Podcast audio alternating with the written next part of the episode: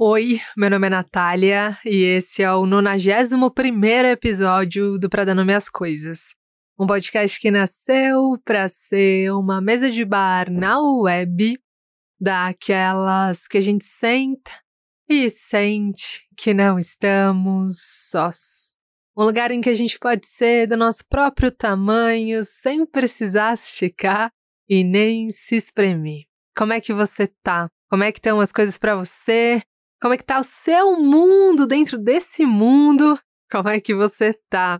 O tema de hoje foi pedido por uma ouvinte, tô procurando o nome dela aqui. Ele foi pedido por ela e endossado por uma outra ouvinte que me escreveu há umas duas semanas, né? Pelo tempo que vai entrar esse episódio. Solitude aqui. Foi a Mai Moraes. Mai, fazendo esse especialmente para você, pelo seu pedido. Aí depois teve uma outra ouvinte que me escreveu no Instagram e falou: Nath, por favor, fala sobre solitude. Eu falei: vou falar. Tem um episódio que dialoga muito com esse tema, que é o amor próprio. Eu sugiro que você o escute também, se você ainda não escutou. Nesse episódio eu falo bastante sobre solitude também, mas esse eu vou falar especialmente sobre solitude e espero que você goste.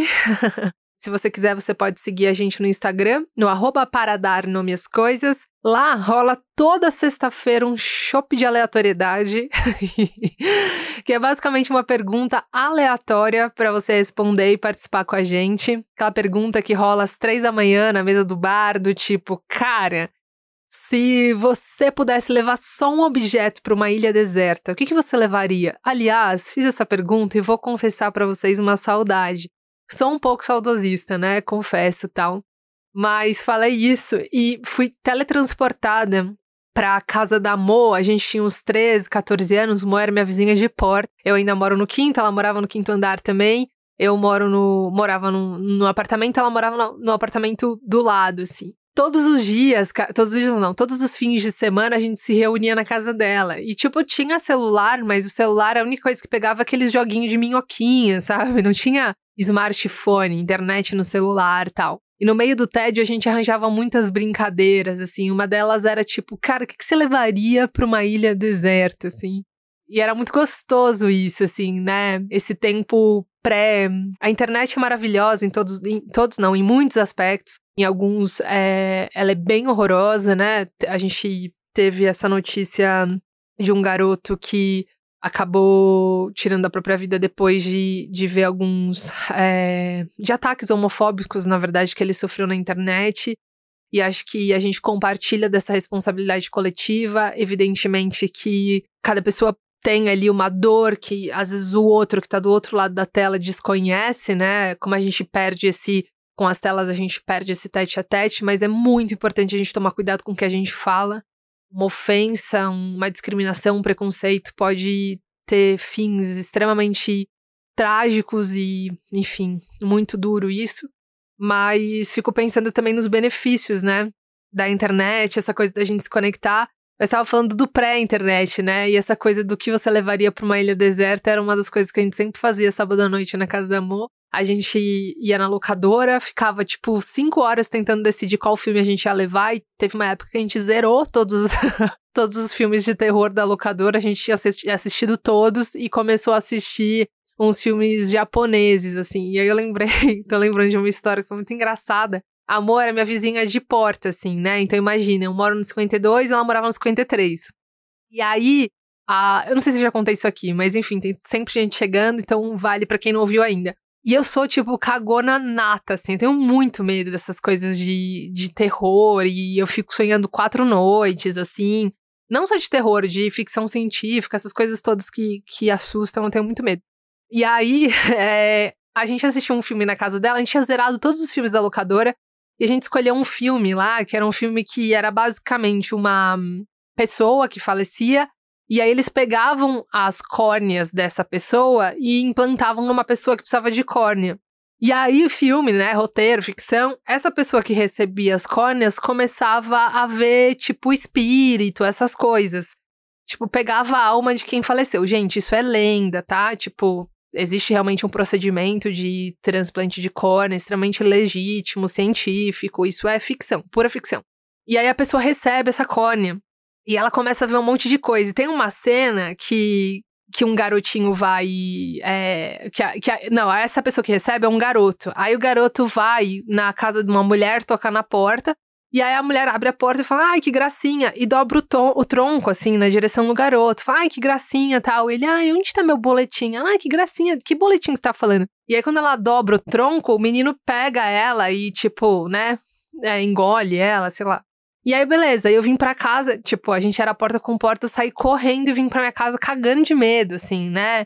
Sou daquela que, tipo, se tá. Meu, o condomínio que eu moro tem muitas árvores. E aí, tipo, se eu vi um filme que as árvores comem os humanos e aí eu preciso descer, eu saio correndo porque eu tenho muito medo, assim. É uma coisa meio da fantasia do peixes, eu tenho muito medo.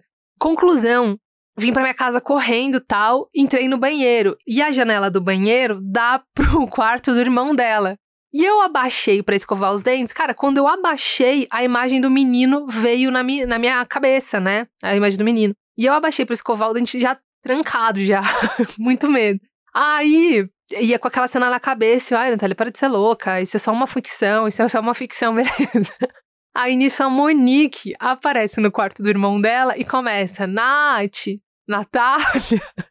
Cara, no medo, até você bater lé com cré, é, focinho de porco, né, não sei o que lá, cara, não, putz, gelei, assim, gelei. Só não fiz cocô nas calças porque não deu, assim, né? Aí quando eu olhei pro lado, falei, mano, caralho, Monique, quase morri aqui. E a gente ri dessa história até hoje, assim. Enfim, fui parar aqui porque eu tava falando de outra coisa. Mas é isso, gente. Então, toda sexta-feira tem esse show de aleatoriedade. Entre no nosso Instagram. Normalmente a gente posta entre 8 e 9 da noite. E responda a nossa pergunta aleatória para que a gente possa conhecer vocês a partir dessa pergunta, combinado? E hoje eu vou falar sobre solitude. Boa audição.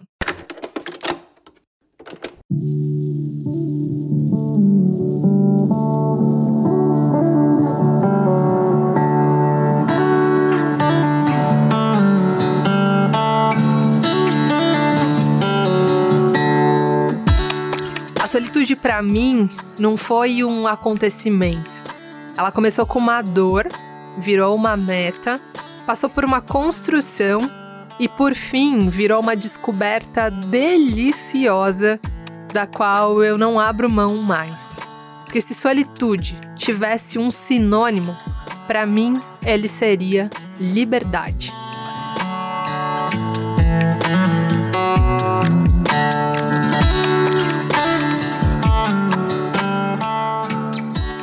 Primeira vez que eu experimentei essa sensação de estar só e ao mesmo tempo bem acompanhada, eu tinha uns 15, 16 anos. Era domingo. Na bolsinha preta, que sempre me acompanhava para todos os lugares e que acabava segurando e comportando os cartões de todas as minhas amigas e os RGs de todas elas e os dois, três reais que todas tinham na hora de ir para matinê, era na minha bolsa que todo mundo colocava tudo. Naquele dia, sozinha, eu coloquei um pedaço de papel em que eu tinha escrito seis opções de ônibus para chegar ao museu e mais seis para voltar dele, em direção à minha casa. A real é que bastaria um ônibus para ir e um para voltar. Mas eu queria ter certeza de que teria seis chances de fazer aquilo dar certo. Para me prevenir, eu tinha colocado cinco reais de crédito no meu celular porque se desse qualquer merda, pelo amor de Deus, o que aconteceu, eu ia poder ligar pro meu pai pedindo para que ele me buscasse. Eu lembro de pouca coisa naquele dia, mas eu não me esqueço da sensação que foi descer do ônibus e ver a pinacoteca ali na minha frente. Enquanto eu caminhava para a entrada, eu sentia que tinha algo especial acontecendo em mim. Como uma porta recém-aberta que te apresenta um novo horizonte. E por mais que você abandone, que você não cultive esse novo horizonte, por mais que você deixe esse novo horizonte para trás, você não é mais capaz de desver aquilo que você viu. Você pode até soltar, mas você ainda carrega aquilo que você viu. Uma vez visto, uma vez sentido, aquilo se instala no seu peito e faz parte de você para sempre. No meu livro, Tua Vida em Mim, tem uma frase que eu acho que resume isso um pouco. Não é sobre solitude, é sobre amor, mas resume a ideia do que eu tô querendo dizer. Eu digo que não há como sair ileso de uma experiência em que você foi profundamente amado. E para mim, a solitude também tem isso, também tem esse aspecto.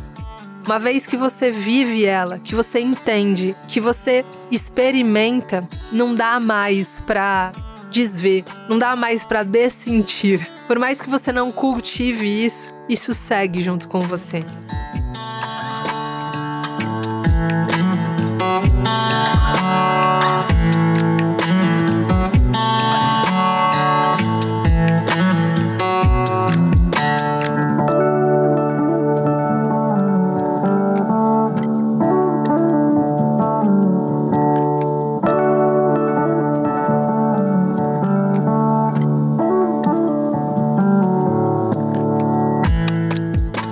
Fantasia, o museu era muito mais interessante, mas a cada quadro que eu olhava, eu me dava conta de que eu estava lá por minha conta. E isso me dava uma euforia muito grande. A cada passo, eu percebia que eu era o meu próprio veículo, um veículo completo, e que eu podia me levar para onde eu quisesse. Eu sou incapaz de esquecer aquela primeira vez.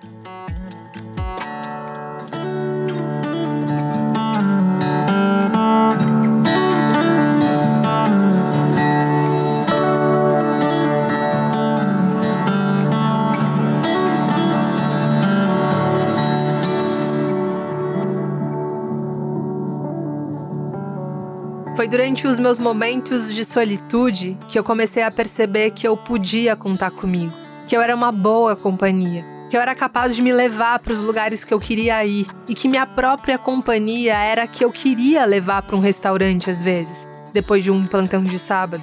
Eu comecei a perceber que às vezes nem me passava mais na cabeça a lista de pessoas com quem eu poderia falar para curtir aquele barzinho ou para ir para aquele restaurante, ou para tomar aquela caipirinha que eu tava com muita vontade de tomar. Eu comecei a me dar conta que esse movimento de chamar alguém passou a nem acontecer mais, porque minha companhia era o suficiente. Porque eu gostava de estar só. E às vezes isso era e é uma prioridade. Depois de um tempo, a pergunta: e é mesa para quantos, moço? passou a me incomodar menos, até não me incomodar mais. Até o garçom do restaurante que eu sempre ia no pré-pandemia já se antecipar dizendo: a mesa de sempre, né, moça? E eu dizia: a mesa de sempre. Mas eu já tô me antecipando. Quando eu voltei do museu, eu me senti grande. Além de capaz, eu me percebi suficiente. Depois disso, sempre que os meus amigos se demonstravam desinteressados a seguirem comigo para onde eu queria ir, aquilo já não me dava raiva mais, nem tristeza, porque embora eu quisesse ir com eles, eu não dependia deles. E essa chave, quando virou, virou tudo. Quanto mais cedo a gente vira essa chave, mais feliz na vida e nas relações a gente é.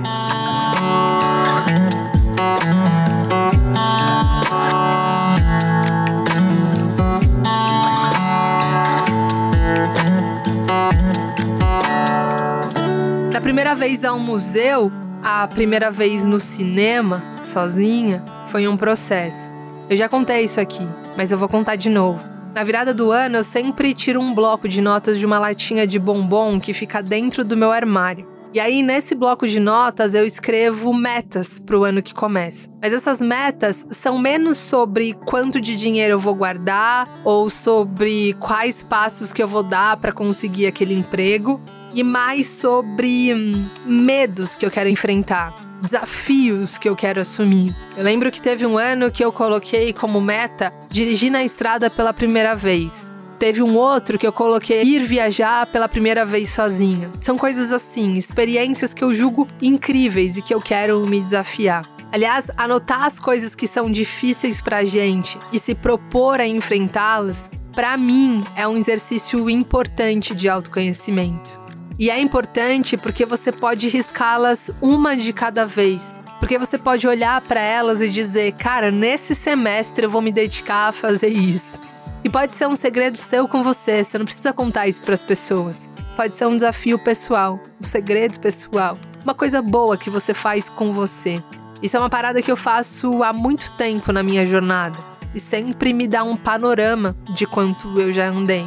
Aliás, outro dia eu abri uma agenda que a D me deu e eu fiquei muito ali mexida ali, fiquei olhando e olhando vários, vários minutos ali. É uma agenda de sonhos futuros. Ela, ela me deu essa agenda dizendo para eu escrever uma legenda para uma foto que eu ainda ia tirar. Tipo, foto da primeira vez que eu fui num restaurante indiano, ou foto do primeiro carro que eu comprei, ou foto da minha primeira vez no cinema sozinha. Legendas de fotos que eu ainda queria tirar. E aí esses dias eu encontrei essa agenda. E eu achei bonito demais perceber que tinham coisas que eram desafiadoras e difíceis para mim e hoje não são só extremamente possíveis, como memórias bonitas, assim, como são memórias muito bonitas. Nessa agenda tem o primeiro ingresso que eu comprei de cinema. Não dá mais para ler qual filme era. Não dá mais para saber que horário que eu fui ou que dia que eu fui. Eu tenho papagô, mas ainda guardo essa sensação. Eu ainda guardo a sensação do dia que eu me levei para realizar algo que eu queria realizar sem precisar que alguém fosse comigo.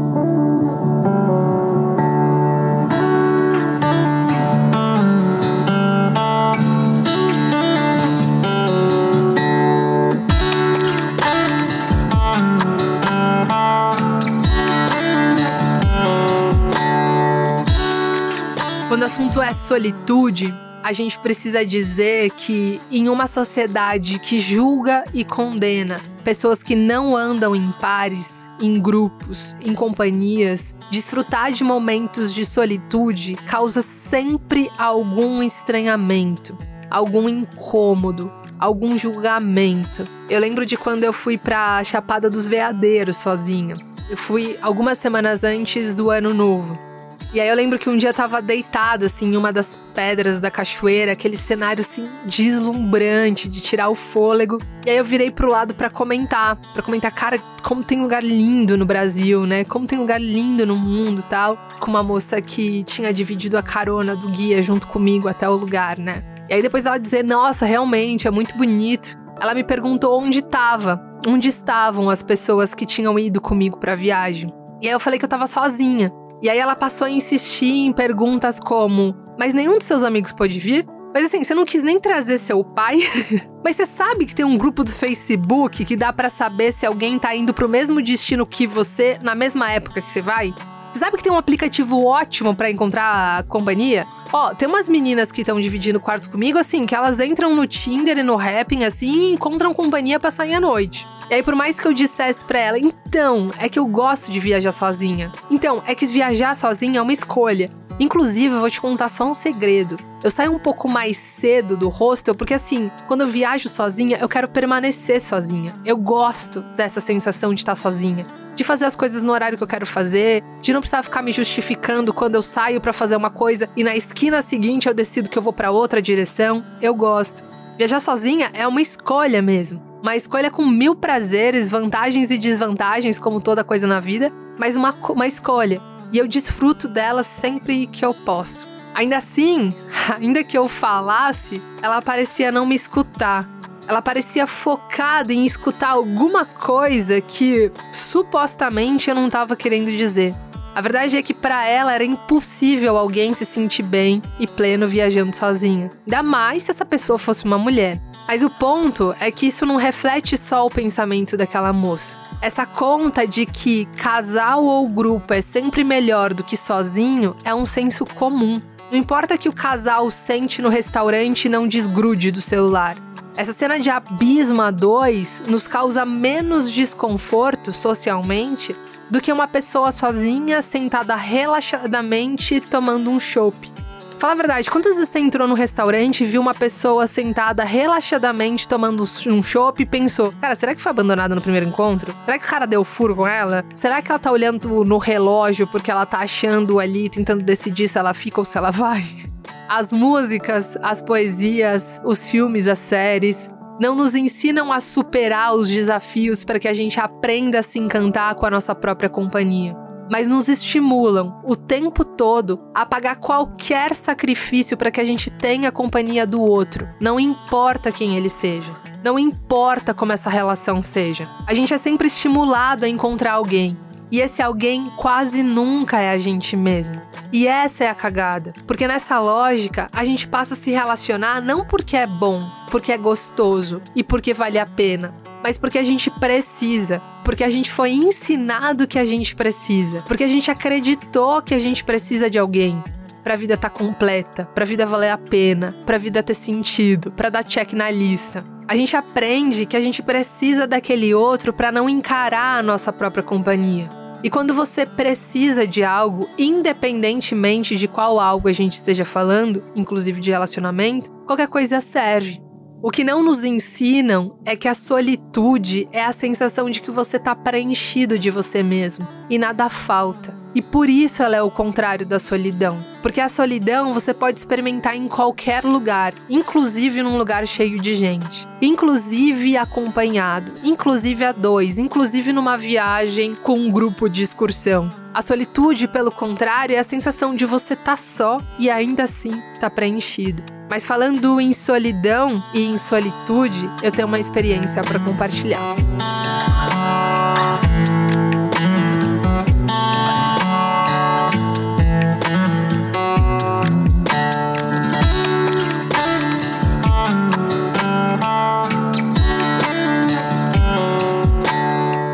Semana e eu tava com as pernas cruzadas em cima da cama. Eu cheguei no meu quarto arrastando a pantufa com uma sensação pesada no peito. Eu tava sentindo muita solidão naquele dia. Só que naquele dia eu não parei na definição, eu não parei na constatação, eu me questionei. Eu questionei solidão do quê? Eu tô me sentindo sozinha em quê? O que que tá me faltando? Com essas perguntas na cabeça, eu comecei a escrever. Escrever no bloco de celular mesmo, no bloco do meu celular, como que para tentar ler aquilo que estava dentro de mim, aquilo que precisava sair de mim. E ao escrever, eu comecei a perceber que eu estava sentindo solidão de mim. Eu tinha me deixado em algum lugar, em algum ponto da estrada, em alguma não compreensão, em algum julgamento, em alguma insatisfação e eu não tinha voltado para me buscar. Sentada na cama ali, de pernas cruzadas, eu comecei a escrever sobre isso. A primeira frase do meu texto era: fincar as raízes no peito, assim como fazem as árvores na terra. Quando eu terminei de escrever, eu percebi que na verdade eu tinha escrito conselhos para mim, dizendo: cara, a solidão que você está sentindo aí é porque, como uma árvore fora do solo, você está fora do seu próprio corpo as curvas bonitas da vida e o bonito dessa história é que depois de um ano, esse texto virou uma música na voz da Marisol Muaba. Inclusive, se você não escutou ainda ela, a escute, porque ela é incrível, maravilhosa, uma voz assim divina, divinamente humana. Mas aquele dia, sentado na cama, foi transformador para mim, porque eu entendi que solidão não era um bloco fechado que nos ensinam, né? Como se solidão fosse uma coisa só, como se a solidão tivesse sempre uma porta só. Eu entendi naquele dia que a solidão tem muitas portas. E toda vez que eu me sentisse só, eu precisava me perguntar: solidão do quê? Eu tô me sentindo sozinha em quê?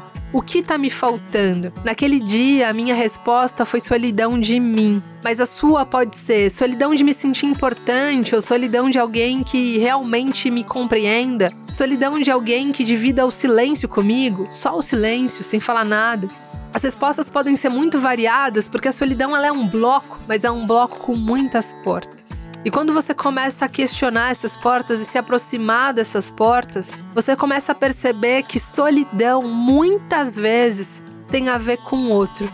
Mas em muitas e muitas, muitas vezes também ela tem a ver só com você, só comigo com a falta que eu faço em mim, com a falta que você faz em você. Eu falo isso e lembro imediatamente de uma peça que eu vi na igreja quando eu era ainda adolescente. Era uma peça de um jovem que tinha um vazio enorme, que tinha uma solidão enorme, e ele tentava resolver isso com bebida, carro, mulher, balada e nada funcionava. Aí no fim ele entendia que aquela solidão só seria suprida por Deus. Então ele voltava à, à fé, à igreja e ficava muito feliz. E essa peça, ela tem um sentido muito religioso, né? Ela é apresentada com esse sentido, mas eu gosto muito dessa peça como representação, como imagem, como uma metáfora quase universal do que é a solidão para mim, do que eu entendo por solidão. A solidão como essa coisa que a gente tenta encontrar qualquer coisa que tape o nosso vazio. Que é essa crença de que a gente só vai ser completo se alguém vier nos salvar que é essa pegadinha de quanto mais eu bebo, mais eu transo, mais eu saio, mais eu prendo o outro, mais eu tento fazer com que o outro não vá embora, mais eu me esforço para que o outro goste de mim, mais a solidão aumenta. E isso normalmente acontece porque a gente também não é estimulado a dar nome, a dar contorno e a entender a nossa solidão. A gente não é acostumado ou estimulado a perguntar solidão de quê? Para além disso, a gente associa que solidão é igual a estar sozinho. Então eu tenho que buscar desesperadamente alguém que me tire disso, que me tire desse estar sozinho. E aí a gente perde uma chance valiosa de encontrar a solitude, de aprender da solitude, de nos preencher com a solitude, de encontrar prazer com a nossa própria companhia, de estar só ou de estar junto na nossa companhia.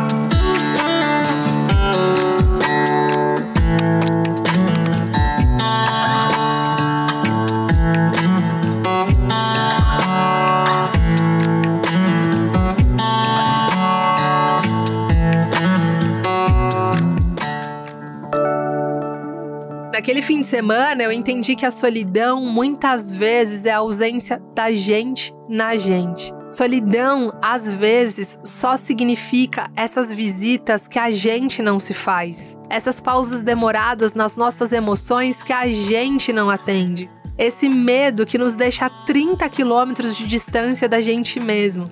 E eu juro que eu não tô aqui, ou se te pareceu isso, não é a minha intenção. Eu não tô aqui inviabilizando, inviabilizando a solidão de algumas pessoas que realmente não têm com quem contar, que não tem uma pessoa que entre em contato ou que converse ou que tenha presença na vida dela. E aliás, eu nunca experimentei esse tipo de solidão. Eu não falo desse lugar da solidão. Mas o que eu tô querendo dizer é dessa solidão que vez ou outra bate no nosso peito ou dessa solidão que nunca te deixa encontrar a solitude, que ela é tão temida que essa coisa de ficar sozinho dá um desespero, assim, que você precisa preencher logo. E tem uma coisa da solitude. Você precisa estar tá só para experimentá-la. A premissa da solitude é estar tá só. Você só vai aprender o que é solitude se você se comportar, se você se permitir ficar só. Solidão, às vezes, significa que a gente se trancou para fora e bastaria virar essa chave para a gente se preencher de novo, se gostar de novo, se encontrar de novo e entender que a gente pode desfrutar da solitude pela primeira vez.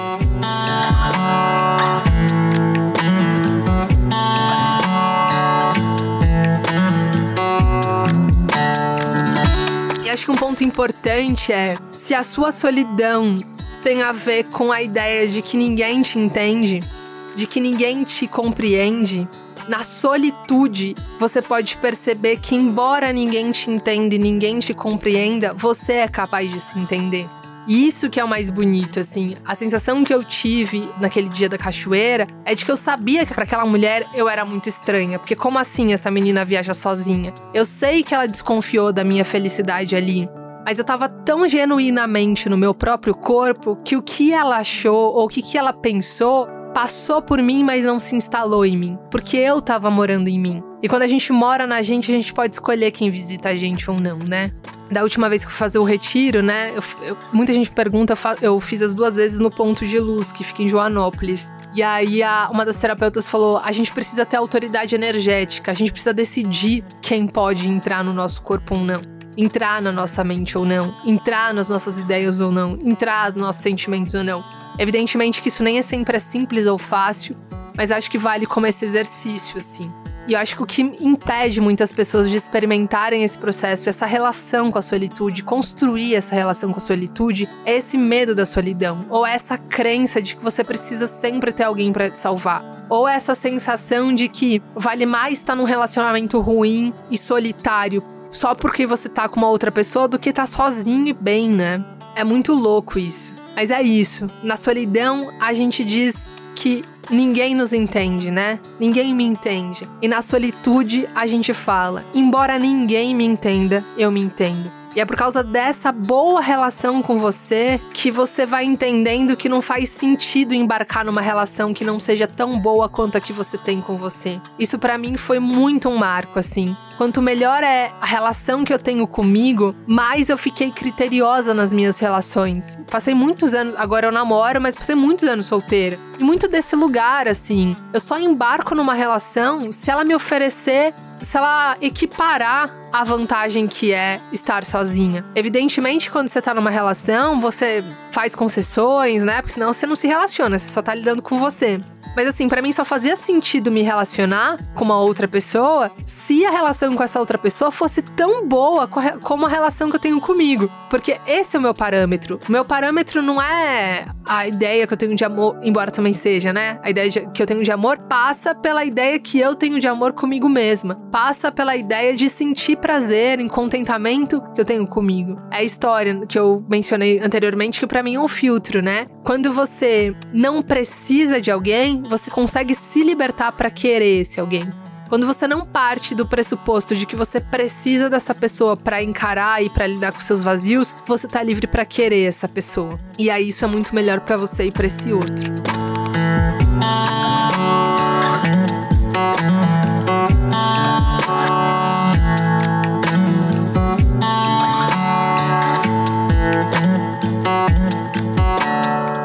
Solidão e solitude são feitos do mesmo material, a ausência. A diferença é que na solitude a gente ocupa o nosso lugar, mesmo estando com os nossos vazios. Se a solitude tivesse um sinônimo, seria liberdade.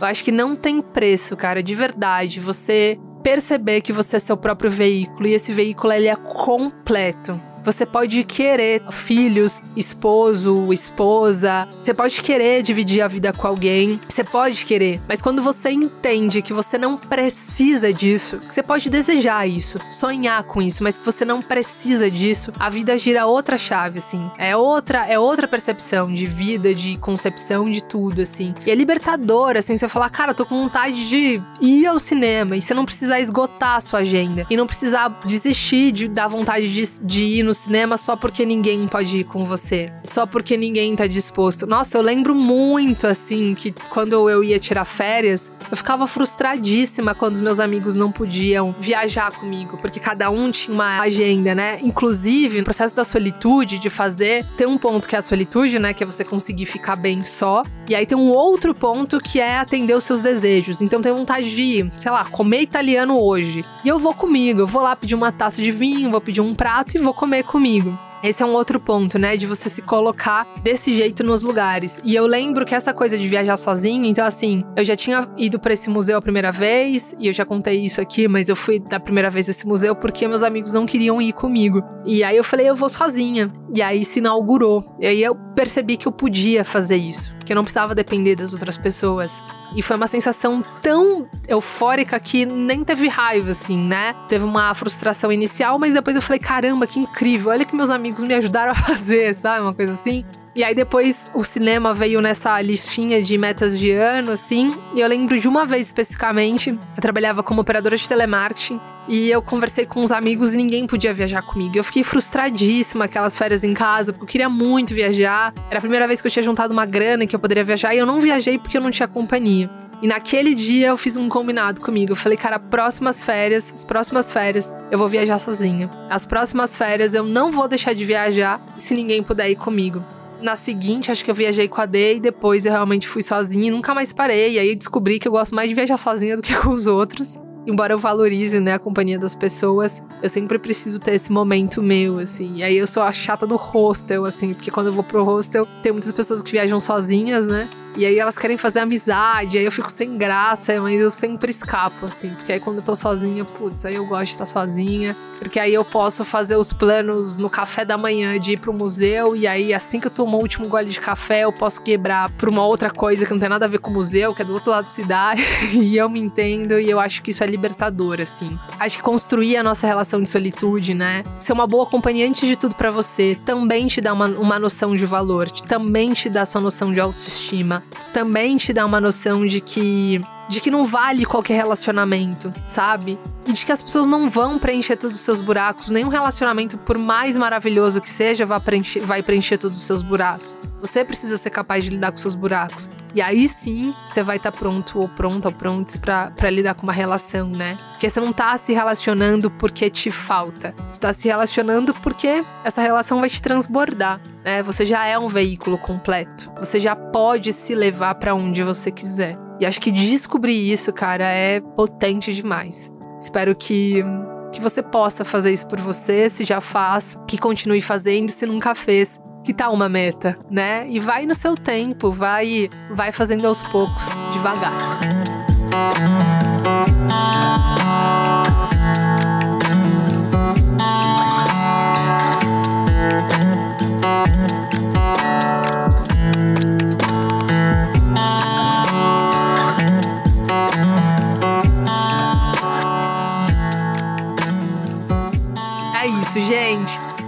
obrigada pela audição. Nos vemos semana que vem. Um beijo e tchau.